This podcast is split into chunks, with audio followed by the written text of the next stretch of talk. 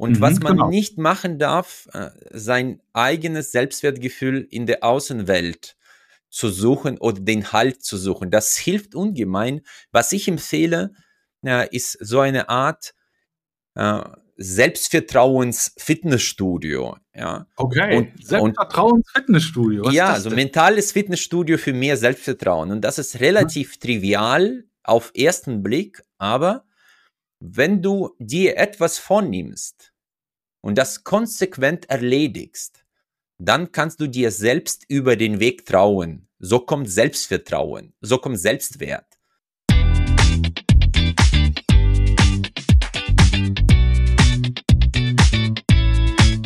Herzlich willkommen bei Stark im Sturm, dem Podcast für Positive Leadership. Führen in unsicheren Zeiten. Das ist das Thema und ich bin Jens Alsleben.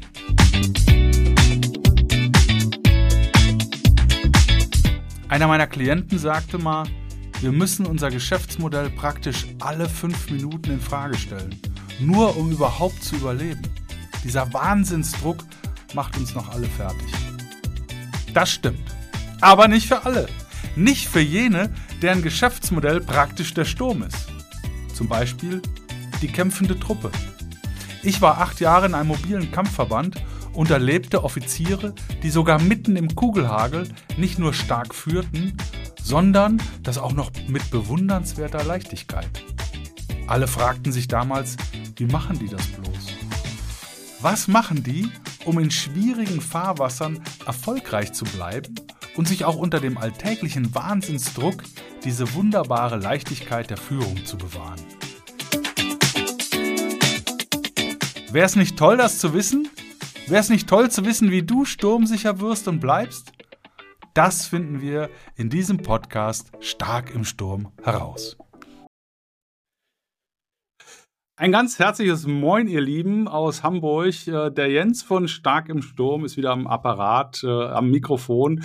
Ich äh, habe heute einen Gast, über den ich mich auch, wie über andere Gäste natürlich auch, aber ganz besonders freue.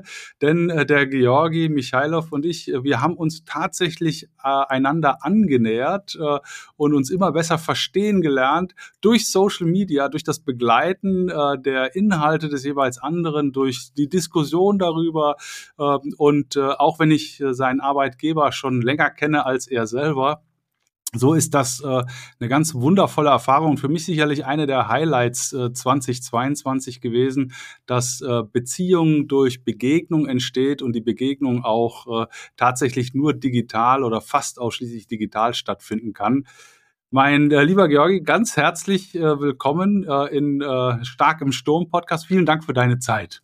Ich freue mich sehr, Jens, äh, dabei zu sein. Und da merkt man, wenn man ähnliche Werte hat, sind diese Begegnungen und die Annäherung besonders einfach, auch im Sturm. Ja, ja, ja das ist es. Äh, da, da äh, bringst du gleich das Hauptthema äh, Werte, was uns ja auch tatsächlich verbindet. Aber bevor wir da reinkommen zum Thema, was hast du für Impulse, um stark im Sturm zu bleiben, vielleicht auch so ein paar Worte über dich. Ich, ich führe nur so ein bisschen ein.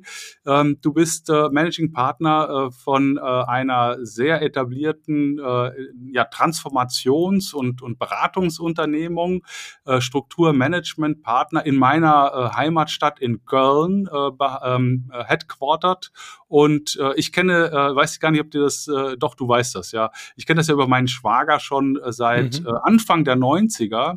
Also wirklich ein, ein etabliertes Unternehmen, der Konrad Fröhlich. Äh, hat das damals aufgebaut und äh, sehr mittelstandsaffin, sehr mittelstandsnah. Ihr sprecht die Sprache des Mittelstands und du bist halt seit 2013 als Managing Partner auch in leitender Funktion.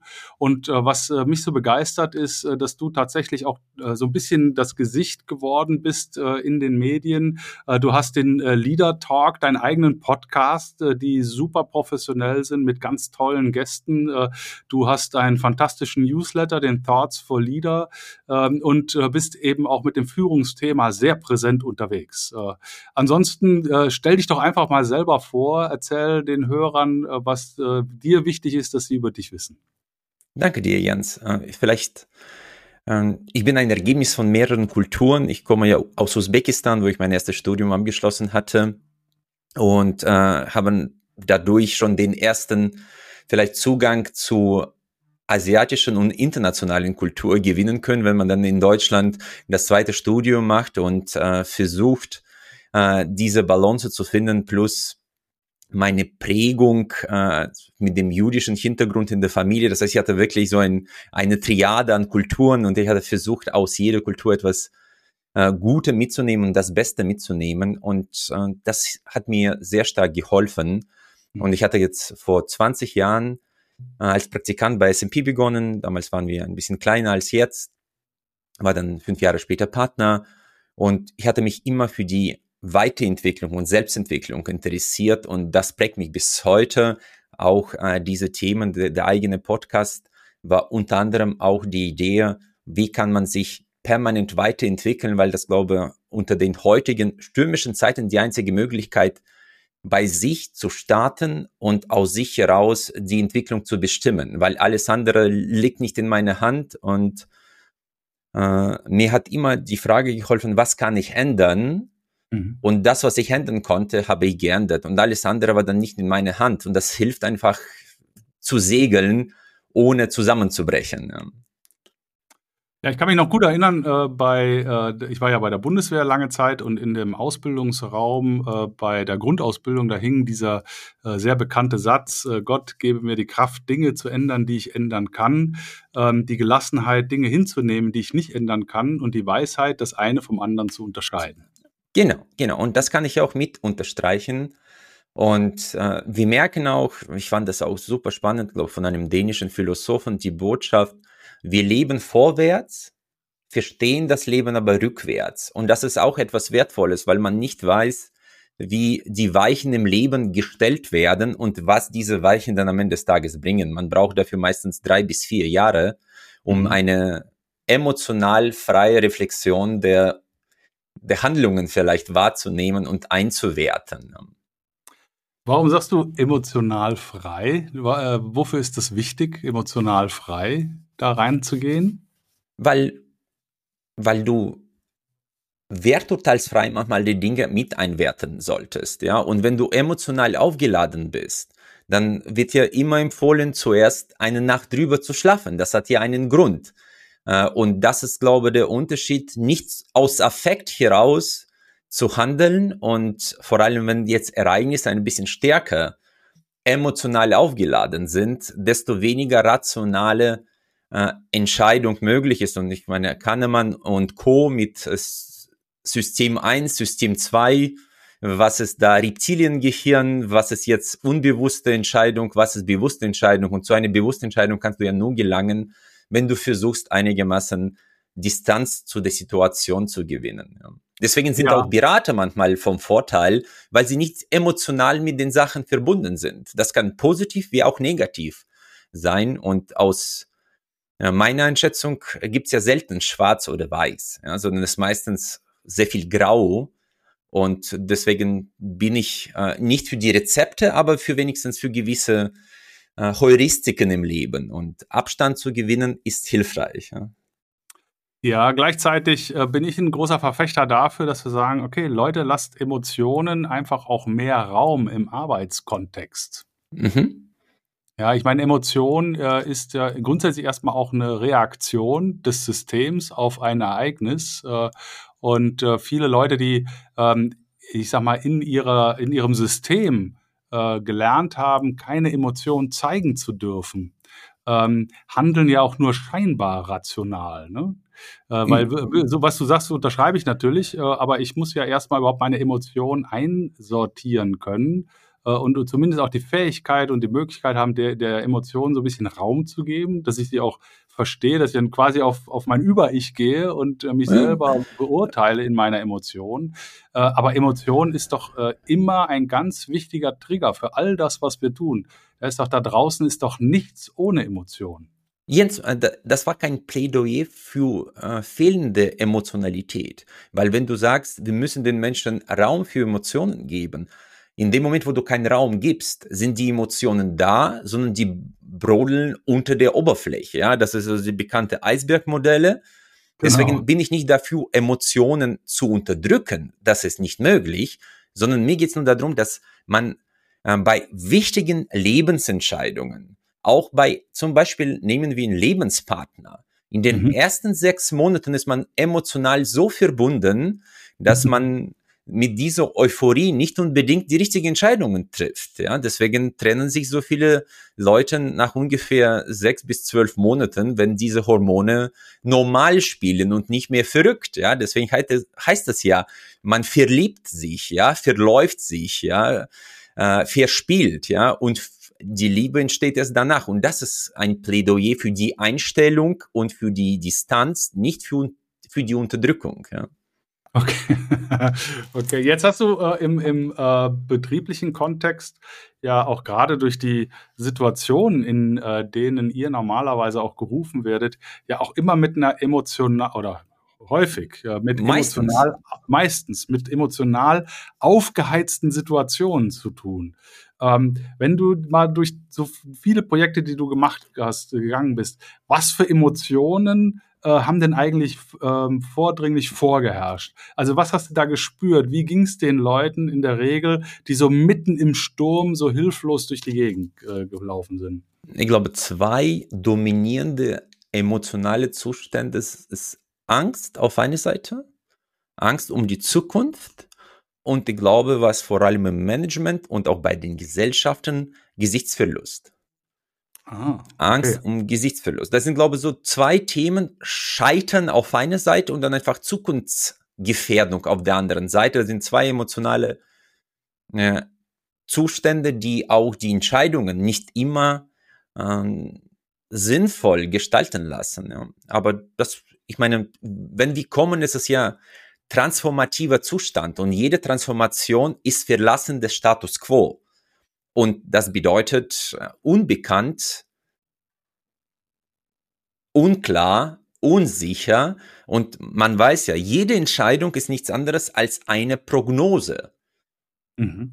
Und wir wissen, wie schwierig es ist, eine Prognose richtig zu treffen. Und jede Managemententscheidung ist eine Wahl. Auch eine Nichtentscheidung ist eine Entscheidung für den Status quo. Das darf man ja auch nicht vergessen. Aber mit Prognosen muss man umgehen können und das ist unterschiedlich. Ja. Jetzt ähm, kommt ihr dann da, äh, dazu ähm, und äh, das äh, ist natürlich auch mit einer zusätzlichen Unsicherheit äh, beladen, weil man jetzt äh, euch noch nicht kennt, äh, weil man mhm. nicht weiß, in welchem Auftrag ihr unterwegs seid. Aber trotzdem müsst ihr sehr schnell das Vertrauen der Menschen gewinnen damit äh, die Menschen mit euch gemeinsam in diese notwendigen Transformationsprozesse einsteigen und äh, dann auch die Entscheidungen treffen, äh, die auf Prognosen äh, basieren, die ihr dann vielleicht auch gemeinsam erstellt. Was äh, ist aus deiner Sicht ganz wichtig für diese vertrauensbildenden Maßnahmen? Ja, ich werde jetzt etwas sagen, was vielleicht nicht so populär ist. Äh, physische Begegnungen. Okay, physische Begegnungen. Okay. Ja, ich glaube, dass äh, du in einem, sagen wir, emotional aufgeheizten Umfeld es viel einfacher hast, mit Menschen in einem Raum zu sein und den Zugang zu denen zu finden, als wenn du das per Teams machst. Meine persönliche mhm. Erfahrung und ich glaube, das ist sogar nachgewiesen. Mhm. Ja, dass das die Enge und äh, die Nähe dadurch deutlich schneller zustande kommt. Und äh, das ist meine erste Empfehlung, ja, wie man zu den Menschen Vertrauen findet. Zweiter ja. Aspekt ist, glaube Verbindlichkeit und Offenheit. Mhm. Das heißt, die Leute müssen wissen, dass das, was du sagst, ist kein Marketinggequatsche, sondern eine ernst gemeinte, verbindliche Zusage für etwas. Und das ist leider bei sehr vielen Beratern meine, meine persönliche Mission oder mein persönlicher Antrieb, auch einige Vorurteile über die Berater auszuräumen. Mhm.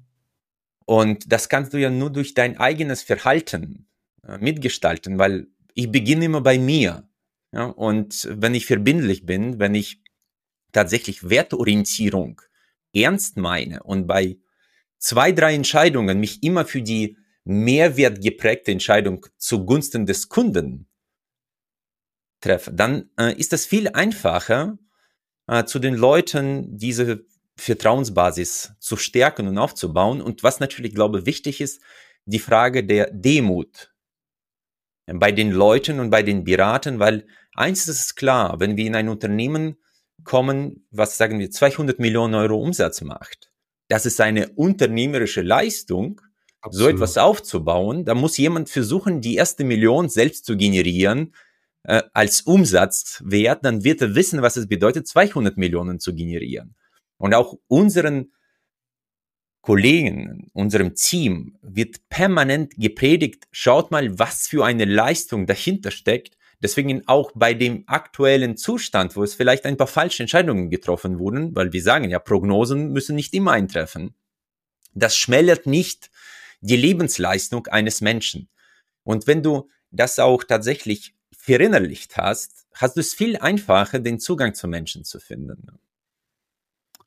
Ja, so äh, wunderbar. Was, was mir so gut gefällt, ist, ähm, was du ja sagst, äh, nämlich die physische Nähe und auch die Klarheit ähm, in, in den Aussagen. Das ist ja auch etwas, was ich zum Beispiel äh, kennengelernt habe äh, in, äh, bei, äh, in, in der Bundeswehr, dieses Führen in unsicheren Lagen.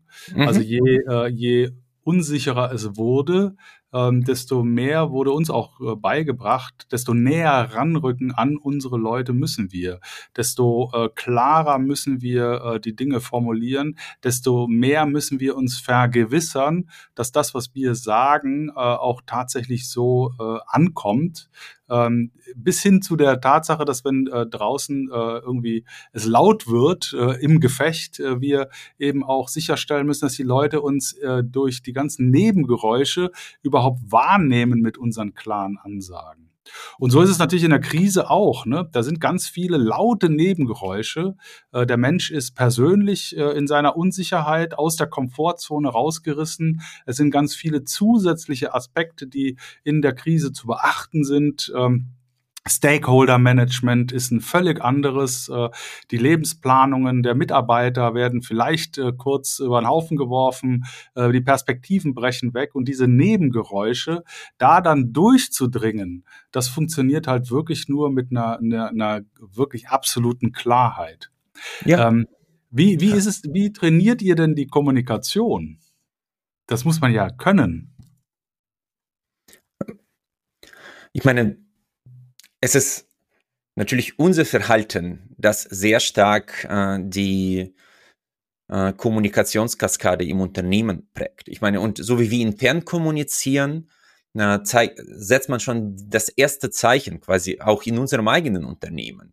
Das ist ja auch essentiell, wie offen du bist, wie kommunikativ du mit den äh, Fällen, äh, Fehlern umgehst, ja, wie kommunizierst du die Richtung, ja, worauf es ankommt was uns wichtig ist. Ja, ich meine, es ist auch eine Frage der Strukturen, weil mhm. äh, die Kultur wird durch Strukturen geprägt. Ja, das heißt, unser Verhalten ist ja immer kontextabhängig.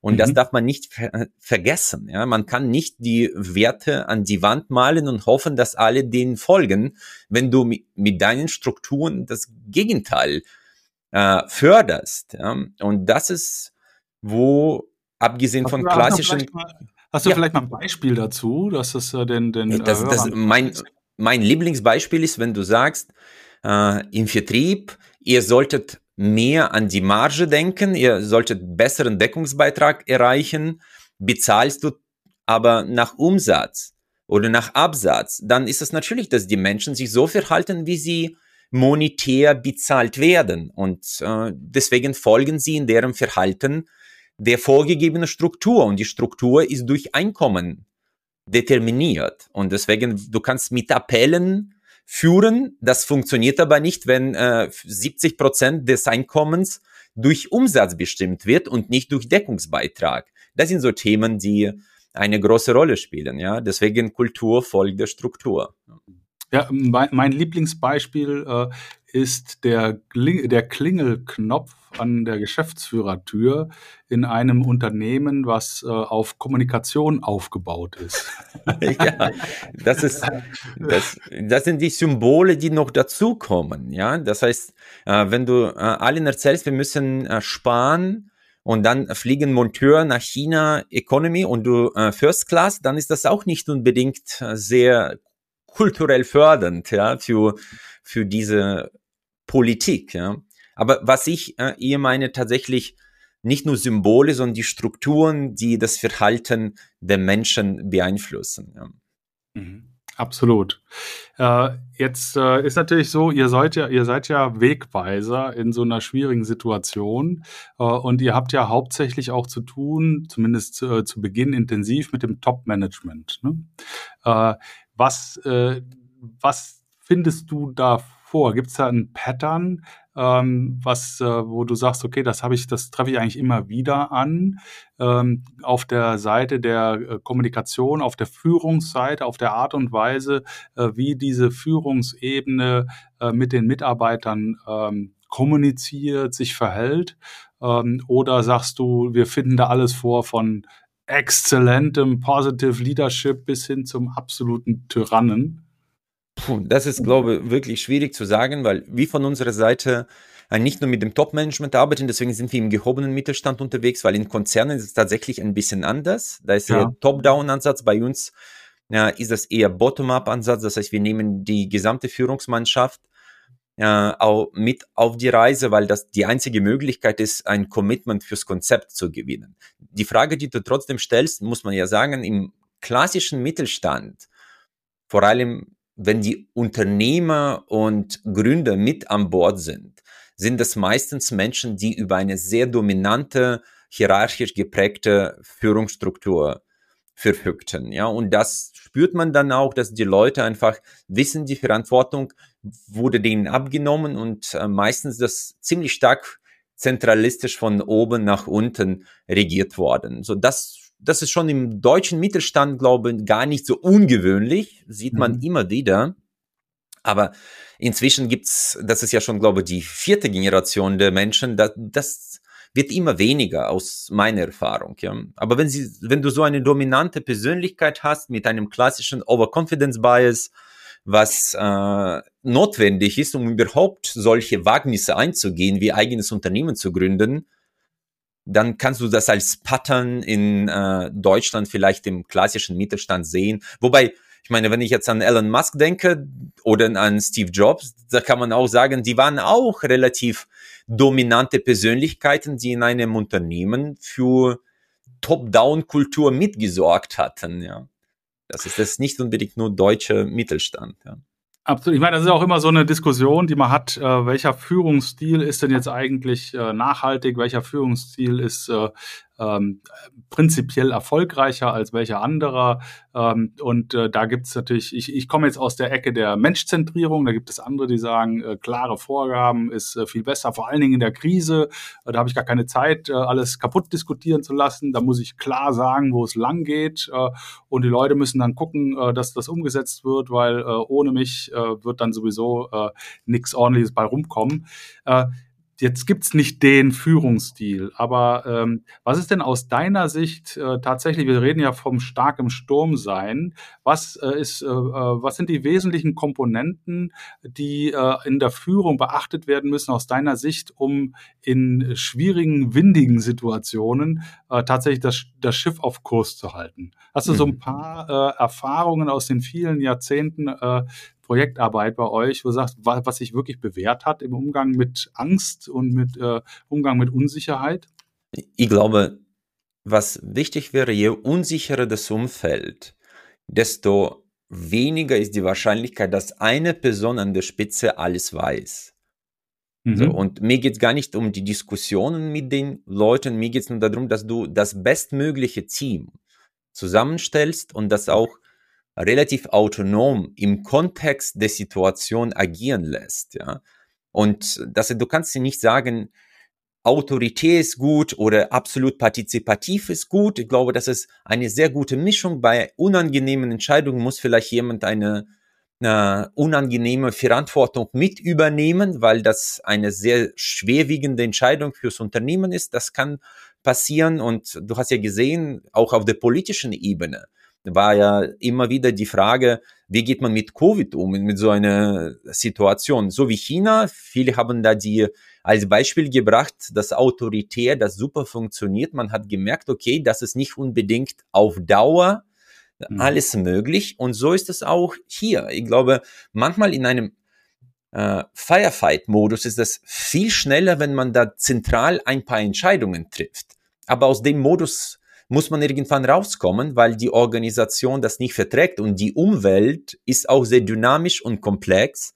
Und da kann eine Person, die nicht an, an, an der Front ist, mhm. nicht unbedingt immer die richtige Entscheidung und vor allem Reaktionsgeschwindigkeit anbringen. Deswegen, ich bin für eine Balance zwischen partizipative Einbeziehung der Menschen und aber auch klaren Rahmenbedingungen, die das Verhalten der Organisation prägen. Ja, das heißt, wir sprechen immer von diesem Zielbild, das unsere Entscheidungen in unserem Verhalten mit beeinflusst. Und das ist, glaube ich, der wesentliche Aspekt dabei. Bei jedem strategischen Aspekt, den man an, an die Wand malt, stellt man sich die Frage, wird das verhaltensleitend sein? Wird das ja. das Verhalten der Menschen beeinflussen? Und diese mhm. Stressfrage wird häufig vergessen. Absolut.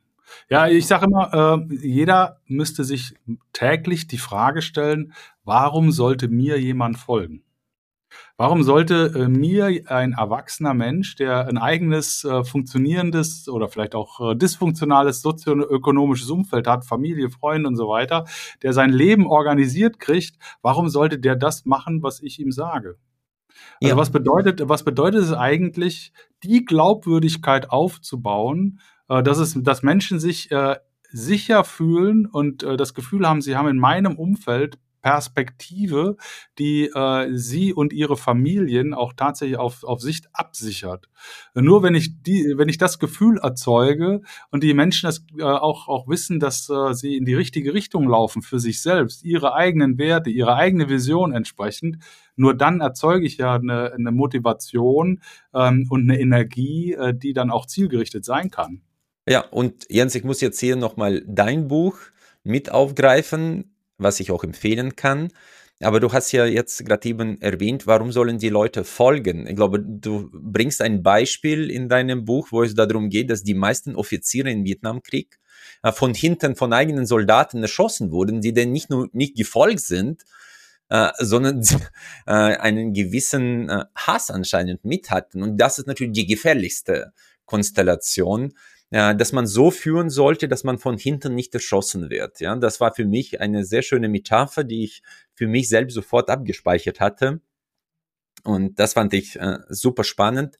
Und ansonsten, ich glaube, der Aspekt, äh, den du jetzt erwähnt hast, die Leute, die man führt, das sind doch erwachsene, selbstständige, top organisierte Menschen, die in ihrer Freizeit solche Herausforderungen bewältigen, und das spricht man denen im Job ab. Und das ist da, wo die Dissonanz entsteht zwischen dem, was die Menschen können und was man denen zutraut. Und wenn man das in Einklang bringt, äh, wundert man sich, wie plötzlich man eine richtige Potenzialentfaltung erlebt. Ja? Absolut. Und das ist, glaube ich, was wichtig ja, ist. Ja, äh, absolut. Sorry, ich wollte, ich wollte, wollte nur bestätigen, ich wollte jetzt nicht unterbrechen, aber ja, das ist absolut richtig. Äh, das äh, kann ich aber nur tun, wenn ich selber das sehe.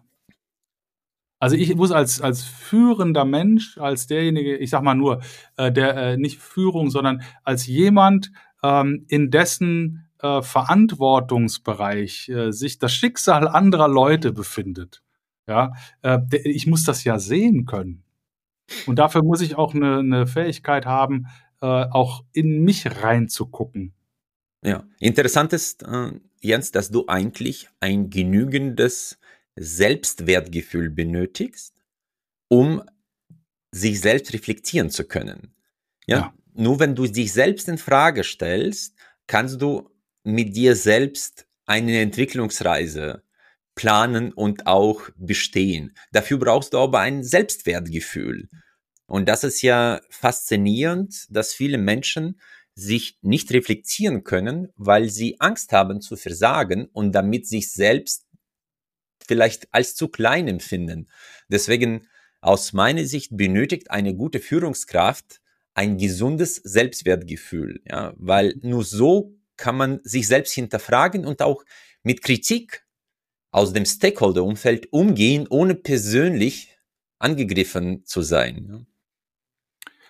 Jetzt ist äh, natürlich stark im Sturm äh, es ist schwierig, im Sturm so ein Selbstwertgefühl aufzubauen. Ähm, das, äh, ich sage immer, man braucht dann schon, wenn man das selber vielleicht nicht hat, äh, stabile Säulen, an denen man sich, äh, die sich vielleicht, die einander halten. Äh, auf keinen Fall eben äh, zu glauben, mit einem geringen Selbstwertgefühl alleine durch so einen Sturm durchzukommen.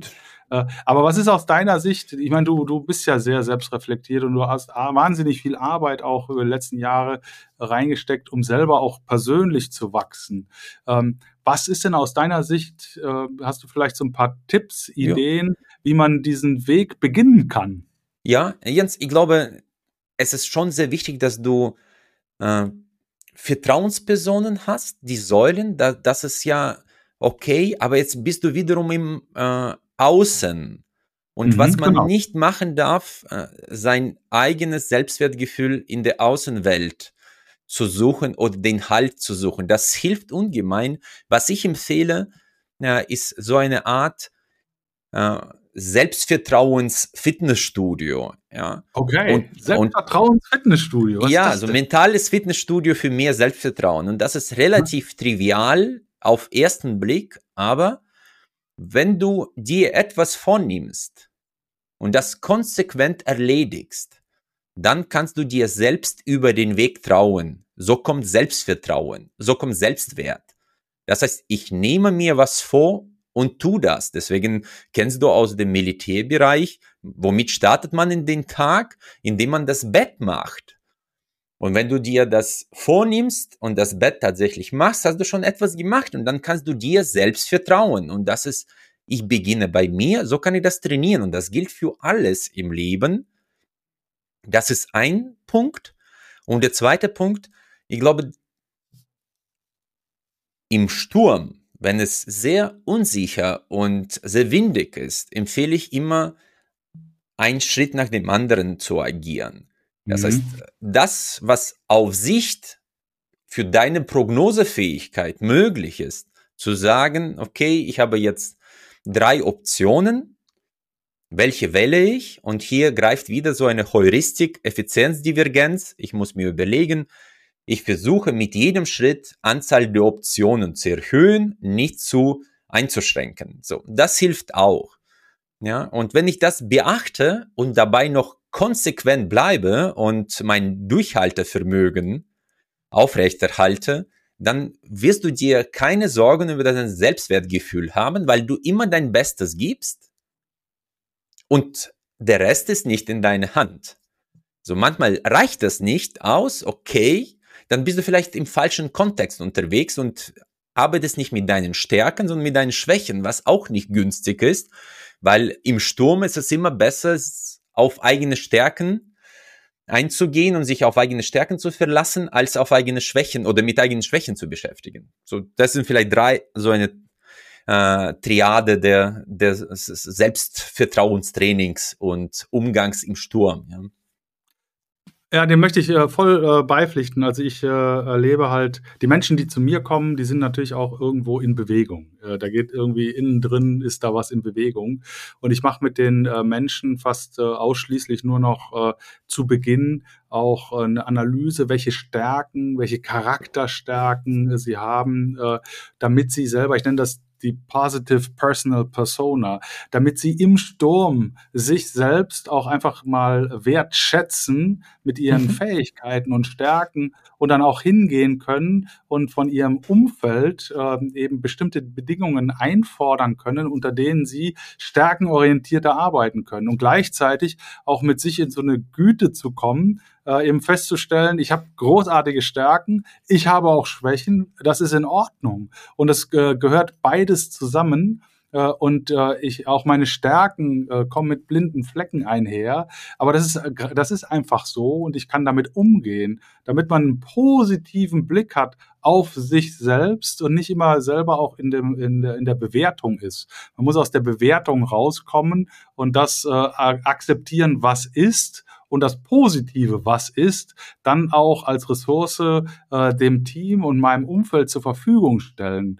Ähm, und dann, äh, wenn das jeder macht, dann habe ich plötzlich ganz viel Energie, ganz viel Wissen darum, was, äh, was wer leisten kann. Und wenn ich das dann drüber lege über die Challenges, über die Aufgaben, über die Herausforderungen, dann äh, stellt eben auch das System relativ schnell fest, wie viel wertvolle Ressourcen, egal wie stürmisch äh, stürmisch es ist, dann doch noch da sind. Jens, absolut. Vielleicht, äh, da du nach Tipps fragst, ich glaube, was manchmal zu beantworten wäre, bin ich auf dem richtigen Schiff im Sturm? Soll ich äh, vielleicht das Schiff wechseln? Ja? Und jetzt ist wiederum eine wichtige Frage, wann wechsle ich oder wann fliehe ich aus einer Situation, weil ich Angst habe und einfach mich nicht anstrengen möchte oder mich nicht der Herausforderung stelle und wann erkenne ich, dass das vielleicht nicht meinem Stärkenprofil entsprechen. Ja. Und äh, mhm. hier fand ich die Heuristik super spannend. Wenn du die Situation verlässt und dabei nicht für eine Situation, dich nicht für eine Situation entscheidest, die viel leichter ist, dann fließt du nicht, sondern du wechselst stärkenorientiert. Und das ist eine mhm. sehr gute Heuristik, so ein Stresstest. Äh, gebe ich auf oder mhm. wechsle ich wirklich? Und in dem Moment, wo du sagst, okay, dann nehme ich halt was leichteres, dann gibst du meistens auf. Wenn du sagst, okay, ich will einfach eine andere Herausforderung, die meinem Stärkenprofil mehr entspricht, dann ist das im Sinne der positiven Leadership vielleicht eine bessere äh, Selbstführung. Ja? Wenn man das auf, auf das Team äh, im Sturm sozusagen überträgt, dann heißt das ja auch nochmal gucken, ist jeder eigentlich in der jetzigen Situation am richtigen Ort? Ja, das ist die Passung. Genau. Passen genau. die Leute, ja, weil ja. es kann durchaus sein, dass äh, Setup nicht passt. Ja, ja genau, genau. So, das auch, ist auch okay. Auch wieder, das ist total okay und äh, äh, ist auch eine Möglichkeit, relativ schnell äh, wirklich äh, dramatischen Shift hinzulegen. Weil wenn ich in der Lage bin, äh, die Leute an die richtigen Stellen zu bringen, äh, ihr Stärkenfeld entsprechend äh, auch, auch stärker zu berücksichtigen, äh, dann habe ich automatisch eine ganz andere Leistungsfähigkeit. Weil wir wissen auch aus der Wissenschaft, ähm, weiß ja, ich bin ja auch, auch Clifton Strengths Stärkencoach und, und äh Permalit zertifiziert. Wir wissen nun einmal, dass Menschen in ihrem Stärkenfeld äh, deutlich leistungsfähiger sind. Sie, das heißt immer so schön, sie liefern nahezu perfekt ab. Sie erschöpfen sich nicht und sie ziehen aus äh, der Tätigkeit Energie, ja. was natürlich im Sturm äh, maßgeblich und wichtig ist. Ne? Ja, das ist diese Funktionslust der Menschen. Äh, ja. Deswegen, äh, wenn wir jetzt das Gefühl haben, dass die Menschen sich vielleicht nie so verhalten, wie wir das uns vorgestellt haben, dann sollten wir uns äh, im ersten Schritt die Frage stellen, was leitet dieses Verhalten? Ist das die Struktur oder Einstellung oder vielleicht fehlende Fähigkeit? Und manchmal ist es so, dass der Kontext der Situation den Menschen so ein Verhalten äh, induziert, ja, und das muss man einfach stressen und für sich selbst die Frage nach Struktur beantworten, weil das meistens unterschätzt wird, dass die Struktur das Verhalten prägt, ja. Also das heißt, als Führungskraft äh, in einer Situation, die im Umbruch ist, unbedingt auch mal Abstand gewinnen. Die Situation wirklich, äh, wie du es ja ganz am Anfang gesagt hast, emotions äh, bearbeitet, nicht emotionsfrei, aber emotionsbearbeitet, äh, an der Sache orientiert versuchen zu, äh, zu bewerten. Also rausgehen und zu gucken, was passiert da eigentlich, ähm, was äh, beschäftigt die Leute, was haben wir für Herausforderungen, wie sieht die Struktur aus und ähm, kann ich und muss ich äh, an den äh, Strukturen was verändern, um diese Thematik zu lösen. Genau. Das äh, heißt aber auch, die Leute, die führen, brauchen Raum und Zeit, ähm, diese Reflexion überhaupt anstellen zu können. Ja, eindeutig. Das ist, äh, ich bin ja ein großer Fan äh, von Dr. Sprenger, ja, und äh, der sagt, wir müssen die Menschen in Freiräumen führen, mit Freiräumen. Aber die Räume haben auch Wände. So, und das ist, das muss man einfach nur beachten, klarstellen und gleichzeitig immer reflektieren. Äh, es gibt Verhalten und es gibt Mensch. Ja, dass man Personen vom Verhalten trennt ja, und vom Le von Leistung. Und das ist ganz wichtig, weil du das auch erwähnt hast, diese Funktionslust. Die Menschen wollen am Erfolg teilhaben und ein Teil des Erfolges sein. So, und eigentlich die meisten Menschen wollen auch positiv sein. Ja, also meine feste Überzeugung, ja. Das ist so, das ist so. Und die meisten äh, Führungskräfte, ich würde fast sagen, alle Führungskräfte wollen jeden Tag das Richtige tun. Ja, außer wenn man natürlich ein Psychopath ist, ein Narzisst ja. oder äh, durch dunkle Triade äh, zu sehr beeinsprucht wird. Aber das, kann, das ist eher eine Ausnahme, hoffe ich, ja. Ja, genau, genau. Ja, super. Äh, die Zeit ist davon gerannt. Äh, tut ja, mir leid, äh, ich wollte nicht aufhalten. Nicht. Das, äh, das Schlimme ist, äh, so ein Podcast kann man ja leider ganzen, nicht den ganzen Tag ausstrahlen. Ich könnte den ganzen Tag mit dir sprechen. Ähm, vielen, vielen Dank. Sehr ich glaube, da waren ein paar sehr wichtige Impulse äh, dabei. Ähm, ich äh, würde das gerne zu, äh, an anderer Stelle nochmal fortsetzen. Äh, dir wünsche ich äh, viel Erfolg. Äh, bleib allzeit stark im Sturm. Deine Aufgabe äh, auch Menschen zu helfen, im Sturm wieder auf Richtung zu gehen, äh, ist eine ganz, ganz wichtige. Und das Ganze so werteorientiert und mehrwertorientiert zu tun, wie du das äh, auch in dir trägst, ähm, das äh, finde ich äh, super. Ganz wichtiges, äh, ganz wichtiger Beitrag auch äh, zu, zu unserer volkswirtschaftlichen Leistung. Ich bin ein Beraterfreund. Wenn der Berater mit den richtigen Werten ausgestattet ist, das ist bei dir der Fall. Und ich habe es extrem genossen, mit dir zu sprechen heute. Danke, Danke dir auch für tolle Interviewführung. Das ist auch keine Selbstverständlichkeit Selbstverständlichkeit. Ich weiß ja aus eigener Podcast-Erfahrung, dass das gar nicht so trivial ist, aber es hat mir richtig viel Spaß gemacht und ich danke dir auch für dein Vertrauen, dabei sein zu dürfen. Ja, sehr, sehr gerne. Also, mein Lieber, äh, mach es gut, äh, bleib äh, stark im Sturm, grüß mir Köln und äh, bis ganz mach bald. Ich. Danke dir. Wow, wer hat an der Uhr gedreht? Ist es wirklich schon so spät? Das war's wieder. Ich hoffe, ihr hattet genauso viel Spaß bei der Sendung wie ich. Ich würde mich wahnsinnig freuen, wenn ihr auch beim nächsten Mal wieder bei Stark im Sturm dabei seid, den Kanal abonniert, kommentiert, teilt äh, und freue mich auf ein Wiederhören. Und wie immer, bleibt allzeit stark im Sturm. Herzliche Grüße, euer Jens.